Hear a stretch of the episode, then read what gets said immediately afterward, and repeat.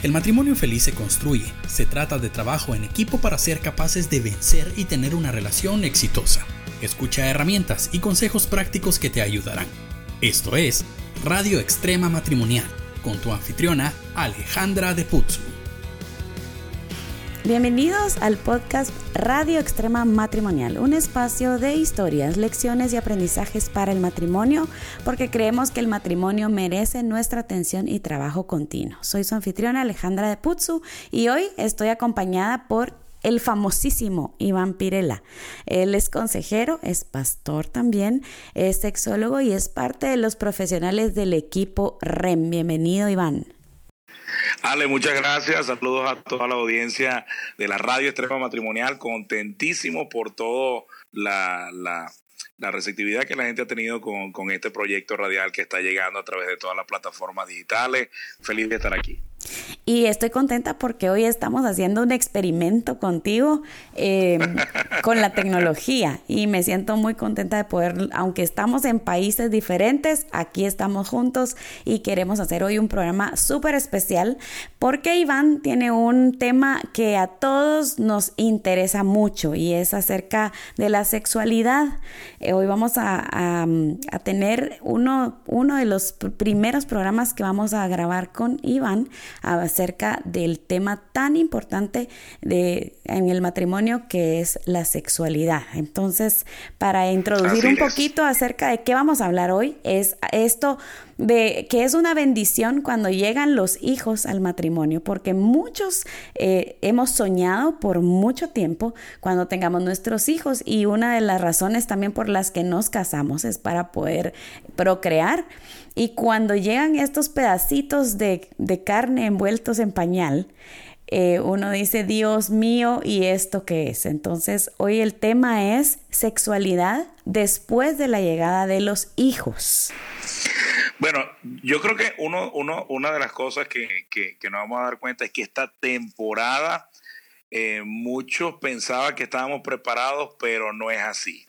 A muchos nos toma de sorpresa hay cambios, eh, reacciones dentro de nosotros que no pensábamos que íbamos a tener, ah, hay cambios dentro de nosotros que no sabíamos que íbamos, íbamos a experimentar y se hay muchos roles que se van a invertir y se van a, enfocar en cosas que no pensaron que se iban a enfocar. Obviamente, como tú lo dices, eh, Ale, esos nueve meses de, embarazo hacen un apego de la mamá al niño totalmente diferente que el que uno como hombre está teniendo. Uno está viendo crecer, pero uno no tiene los estragos. Aunque uno se levanta de madrugada, puede apoyar a la esposa, ir al baño, va a las citas médicas, etcétera.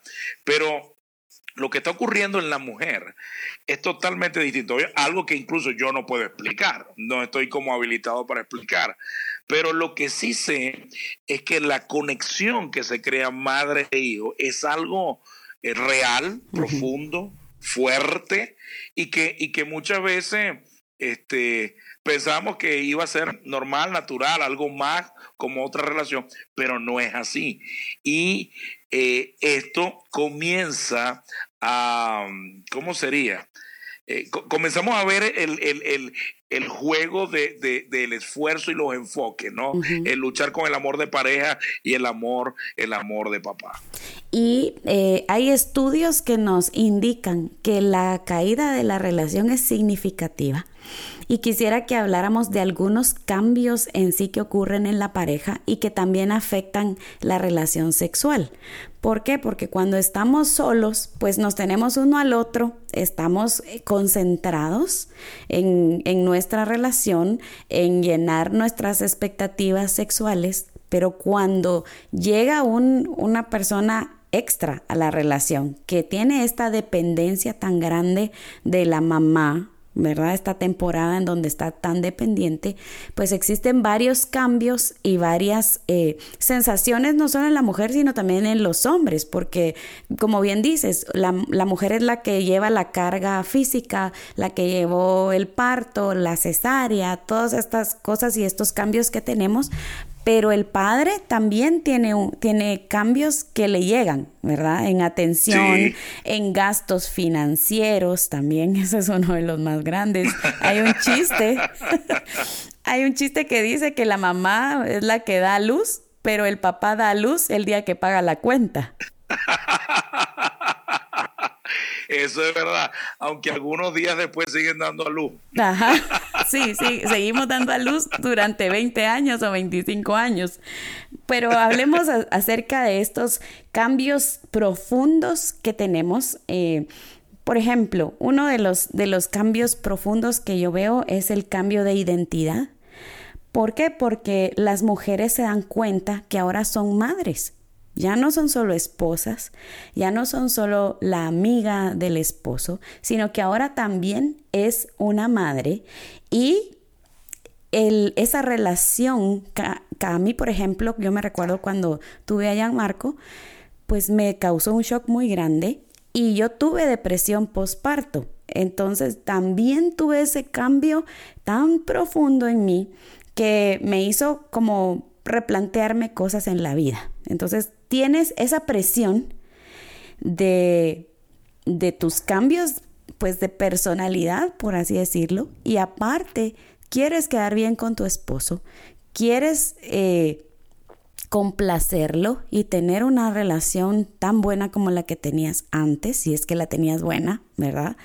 Eh, ¿Y cómo podemos hacer las mujeres para poder entrar en esos cambios de una forma más sutil? ¿Qué consejos nos das? Yo, yo, a mí siempre me gusta hablar en este tema, Ale, acerca de eh, la administración de la fuerza. De, de, de, porque si hay algo que es verdad, es que la, la mamá es mm, integralmente, participa más en, en, estos primeros días, meses, años del niño, ¿no? Y hay un momento en que los hijos se apegan a los padres, pero mucho después. Pero en, en el principio, o sea, amamantar, de hecho, eh, vi un, estudio de, del descanso femenino. Las mujeres no descansan. No. Las mujeres pueden pasar en vela. Los hombres nos vamos para otro mundo y nos, no, nos fuimos, nos, nos apagamos. Pero la mujer no. Incluso yo me he despertado en noche donde siento que me están mirando y es mi esposa. y, yo le digo, ¿por qué está despierta? Y ella, ¿qué? Entonces me doy cuenta que está despierta. Entonces, hay algo, hay algo que, que es verdad, es agotador ser mamá. Eh, tiene una, una, demanda energética, una demanda eh, de, emocional, eh, es todo. Hay, hay madres que van a supervisar si su hijo está respirando. O sea, sí, yo soy una de esas. Sí, por ejemplo, viste, es que no descansa. En cambio, el hombre es mucho más relajado y da por sentado. Si el niño ya nació, todo va a estar bien. O sea, nosotros lo que vamos a ayudar es con el mantenimiento, pero todo va a estar bien. Ese niño, esa niña van a crecer y todo va a estar chévere.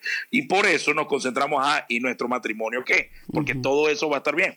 Lo damos por sentado. No sé si es por fe o por practicidad, pero el hombre lo da por sentado que si a todo el mundo le ha funcionado y a todo el mundo le va a ido bien, entonces va a salir bien. Pero la mujer no piensa igual. La mujer piensa, no, señor, yo no sé. Y si, si se ahoga con, su vómito, si qué tal, el hijo de fulano es el hijo de fulano, pero este es mi hijo. Y yo quiero ver si mi hijo está respirando. Ahora, esta demanda de energía es natural, es parte de la etapa y eso está bien. Pero eso no, no discrimina por, por, por en ningún momento el hecho de que estamos casados. Entonces, si nosotros tenemos fuerzas para ser padres, tenemos que tener fuerzas para ser esposos. Entonces, mi recomendación aquí es, número uno, a la mujer administrar su fuerza, de manera de que no deje de tener fuerza para ser esposa, para atender a tu marido. Sobre todo porque eh, en tu relación con tu marido, eh, si tú emocionalmente estás bien, amamantando será mejor, te vas a levantar mejor para atender a tu hijo, tu esposo se va a involucrar de manera mucho más eh, natural a, los quehaceres de la casa, porque aquí va la otra contraparte. Para que la mujer descanse más y pueda administrar fuerza, el hombre se tiene que involucrar mucho más. O sea, en, cambiar los pañales, en hacer la comida, en contratar a alguien para que limpie la casa, porque eso también a la mujer lo estresa. O sea, lo que yo me he dado cuenta con mi esposa es, mi esposa es, mientras yo soy mamá aquí, estoy amamantando quién está limpiando las cosas afuera, quién está lavando la ropa, quién, quién está llevando, por ejemplo, si tiene otros hijos, quién está llevando a los niños a la escuela, qué sé yo. Entonces, creo que administrar fuerza en ambos casos eh, es importante. Que el hombre ayude para que la mujer pueda tener ratos de descanso. Y que la mujer entienda también que, aunque es protagónico lo que está viviendo ahorita, el ser mamá, no, eso, eso no disminuye para nada la importancia de estar casado. Más bien, creo que de la importancia de estar casado es que fluye este, la, seguridad, la emoción, la pasión para, para ser papá. Entonces, para mí administrar fuerza es algo importante y es, algo que tenemos que hacer, es una disciplina que tenemos que hacer. Y creo yo que también hay que enfocarse en que hay etapas en la crianza de los niños. Digamos, los primeros días cuando nace el bebé, pues si es primeriza, usted va a estar conociendo a este bebé, viendo cómo es el asunto de la lactancia. Yo creo que, que más o menos uno pasa como un mes en ese, en ese ajuste, ¿verdad? Y después de ese mes ya uno puede como que empezar a planear de nuevo su vida, creo yo. Exacto, ¿Sí? exacto. de hecho, eso lo llaman como cuarentena, como una especie de, de, cuarentena al principio. Bueno, y esa cuarentena, creo yo que los hombres la sufren un montón, hablando sexualmente, ¿verdad? Yo, yo lo que creo, Ale, es que este, debería en esa, en esa cuarentena, pienso yo, eh, debería haber, porque el hombre no se muere en esos 40 días. Entonces yo creo que la mujer, aunque, aunque quizás no, por ejemplo, eh, todo también depende del tipo de parto, de la operación que tuvo, este, de muchas cosas. Quizás ella, por ejemplo, no quiera eh, tener a, su esposo encima o, ella hacer algún movimiento o se siente incómoda o, por ejemplo, pasa en muchos partos que las mujeres son rasgadas y eso, eso lleva un tiempo de recuperación también. Pero la mujer puede este, hacer otras cosas con su marido puede acariciarlo, puede besarlo, puede hacer otro tipo de cosas de manera que el marido no se sienta que lo abandonaron. O sea, una cosa es que quizás no podamos tener eh, penetración sexual, pero eso no significa que no podamos tener relaciones sexuales, que es diferente. O sea, podemos, podemos acariciar a nuestro marido, podemos, o sea, hay otra, hay otra manera de, de, poder estar y no, y no decirle al marido, mira, en este momento, estos 40 días tú no porque también es un mensaje como, como negativo, ¿no? O sea, yo también veo, los hombres tenemos que entender, oye, tu esposa no está en el mejor momento, o sea, es un momento de vida o muerte. Y hablando del asunto de, de cómo las mujeres eh, tienen estos cambios físicos, este tiempo como de cuarentena o 20 días, 30 días, dependiendo cómo fue el parto, eh, nos dan un espacio de tiempo para acomodarnos de nuevo. Eh, ¿Qué ¿Qué tips podemos tener o cómo podemos hacer para que los hombres puedan eh, vivir con nosotras este tiempo en comprensión, ¿verdad? Y también nosotros poder comprender a los hombres en sus necesidades sexuales. Yo creo que, Ale, como, como hemos venido hablando, eh, eh, va a ser muy importante el ponernos de acuerdo. O sea, yo creo que incluso eh, las estadísticas dicen que la sequía sexual en muchos matrimonios empieza desde el segundo o tercer mes de gestación hasta en los primeros dos años de vida del, niño. Es decir, hay un, un, buen tiempo ahí, casi tres años, donde comienza a mermar eh, la intensidad o la frecuencia de las relaciones sexuales de un matrimonio. Obviamente tiene que ver eh, eh, por, por los estados de, de, la, de, la, mujer. Hay mujeres que los embarazos no, le, no, tienen ninguna sintomatología grave, hay otras que vomitan toda la, la, cuestión, hay, hay mujeres. Y también, también depende, obviamente, y está pasando mucho ahorita, que eh, el, el porcentaje de embarazo en riesgo es muy alto, de, de embarazo con, con, problemas o, o, que se adelantan es muy alto.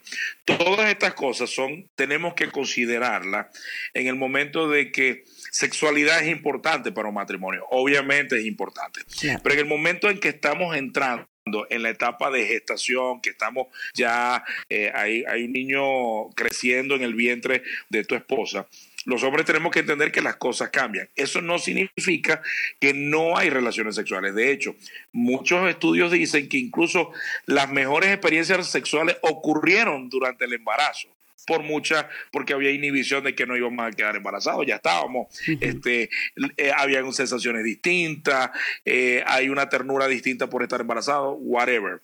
Lo cierto es que eso no inhibe quizá, no con la misma frecuencia de antes, pero yo creo que aquí es ponerse de acuerdo. Creo que el asunto está, como lo hemos venido hablando, es después que el niño nace.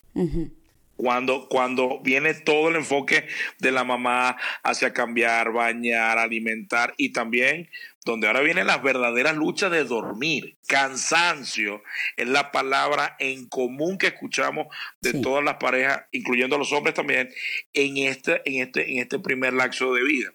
Entonces, por eso hablaba mucho de esto de administrar fuerza, porque cansancio, agotamiento va a ser el, factor más importante. De hecho, muchas mujeres este, dicen que el sueño de ellas cuando están embarazadas no es eh, comprarse ropa, lo que quieren es una cama, dormir. Y mientras más dormir quiere, pueda, mucho mejor porque, porque sienten que han perdido mucho. Entonces, el hombre eh, tiene que intervenir en este proceso no se muere porque si entiende que es un proceso coyuntural, corto, dentro de una relación a largo plazo, este, que, que es momentánea. Y la mujer tampoco se muere, no importa si no tienen una un acto sexual completo, pero donde la mujer pueda este, eh, de alguna manera estimular manualmente a su marido, acariciarlo, besarlo, este, de otra manera para que también el hombre se sienta que, que es parte de todo lo que está ocurriendo. Y algo muy importante con el asunto de la administración de la fuerza es el acuerdo. Yo eh, tengo unos amigos que ellos hacían esto y se los cuento como una estrategia que me parece muy buena. Eh, pues ellos no tenían ayuda en casa y entonces cuando llegaba el bebé, una noche completa dormía el papá y la mamá se encargaba del niño, ¿verdad? Se levantaba cada tres horas, le daba de mamar y todo el asunto. El día siguiente la mamá se sacaba la leche y le dejaba todos los biberones listos al papá y ella se pasaba a otro cuarto a dormir para descansar. Entonces el papá hacía esta, esta obra de amor por su esposa para que por lo menos cada dos días o cada un día sí, un día no, la mujer pudiera estar totalmente descansada, aliviada, que su cuerpo se pudiera reponer. Y entonces así también creo yo las mujeres estarían mucho más dispuestas a tener una relación sexual porque su cuerpo está eh, pues descansado. Entonces, una mujer agotada no quiere tener relaciones sexuales. Claro. El, hombre agotado quiere tener relaciones sexuales, pero la, pero la mujer agotada no quiere tener relaciones sexuales. ¿Por qué? Porque está primando también su, su, su instinto de ser mamá eh, bien, de ser una mamá enfocada cuando es mamá. Entonces ella no quiere que el niño se le caiga porque ella está dormida. Ella, o sea, ella quiere ser eficiente en su labor como mamá. Entonces, obviamente, va a administrar fuerza. A veces lo que voy a ver es que va a administrar quizá más fuerza para ser mamá que para ser esposa. Yo creo en un balance. Administra fuerza para ser esposa y administra fuerza para, ser, mamá. Yo lo estoy, yo lo entiendo bien. Pero me gusta eso que propone Ale.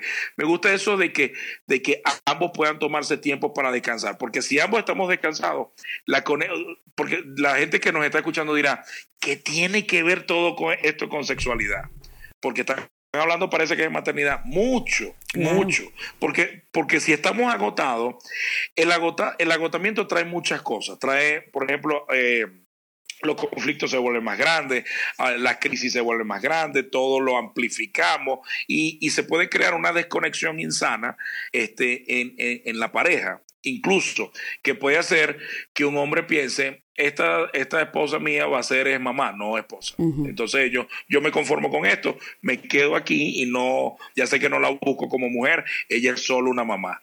Y la mujer también se va a frustrar porque ella está luchando entre ser esposa y ser mamá y tiene ambas frustraciones. Estoy siendo una buena mamá, pero yo sé que estoy siendo una mala esposa. Aunque ella no lo diga, es una batalla que ella tenga. Entonces, creo que esto que estamos planteando, de tener tiempos de descanso, donde le bajemos un poco a la agotamiento nos va a ayudar a poder conectarnos mejor sexualmente. Claro, y bien importante eh, que los dos nos pongamos uno en, el, en, el, en los pies del otro. Yo he, tenido muchas mujeres que me dicen, es que sabe qué pasa, que me siento como una cosa, un objeto, algo, una tarea más que tengo que hacer hablando de sexualidad. Y creo que no es justo para nadie, ni para los hombres, ni para las mujeres, que tengamos esa perspectiva acerca de un regalo tan hermoso como es el sexo. Em, Así es. Creo que las mujeres tenemos que entender eh, la, digamos, la gran capacidad, eh, no capacidad, sino el deseo sexual que los hombres tienen que también las mujeres lo tenemos, pero que no es, esta, no es la prioridad número uno para nosotras sino que nosotras necesitamos conexión, necesitamos romanticismo, necesitamos ser comprendidas y cuando eso crece en nuestra relación, entonces tenemos mucho más deseo también. ¿Por qué? Porque si tengo un esposo que ve que estoy cuidando al niño, cansada, haciendo todo esto de, de esta nueva relación que tenemos en el hogar y encima de todo tengo que como hacer un checklist y decir, bueno, hoy en la noche toca sexo, sí, check, ¿verdad? O sea, nadie quisiera que tengamos una relación de esa naturaleza, como que es, una actividad más, creo yo que... como deshumanizado. Exacto. Claro. Entonces, ahí es donde tiene que entrar el acuerdo, ahí es donde tiene que entrar la, la conversación y eh, un poco de apertura de los dos lados, ¿verdad? Que podamos tener estos momentos de decir, bueno, ¿qué es lo que más me está afectando? El cansancio. ¿Qué es lo que más me está afectando? En mi caso, por ejemplo, yo tenía depresión y yo decía, ¿por qué me siento tan mal? Y yo pensaba que me estaba volviendo loca. Y tuve un esposo lo suficientemente sabio como para bajarle un poco a las revoluciones de nuestra vida, hacerme sentir mucho más cómoda. Él me, él me decía, mira, si necesitas darle un biberón, porque yo tenía el asunto de la lactancia exclusiva, ¿verdad? Y él me decía, no, eh, relájate, ¿verdad? O sea, él para mí fue una persona que me apoyó tanto y eso a mí me, me, me empujaba a ser una mejor esposa. Yo quedé embarazada de mi tercera hija cuatro meses después de tener a la otra. O sea, no me pueden decir que, que no, ¿verdad? Pero pero sí, se trata mucho del acuerdo y de entender que nuestras necesidades sexuales van a ser satisfechas, que tenemos etapas diferentes y que puede ser que en este momento del nacimiento, ¿verdad? Porque quiero que hablemos en el otro podcast de qué hacemos cuando ya están más grandes y, en la adolescencia también. Eh, pero en este momento que sé que a algunas personas les va a funcionar y escuchar este podcast les va a dar ideas, eh, la, necesidad que tenemos de conversar y de tener acuerdos poderosos.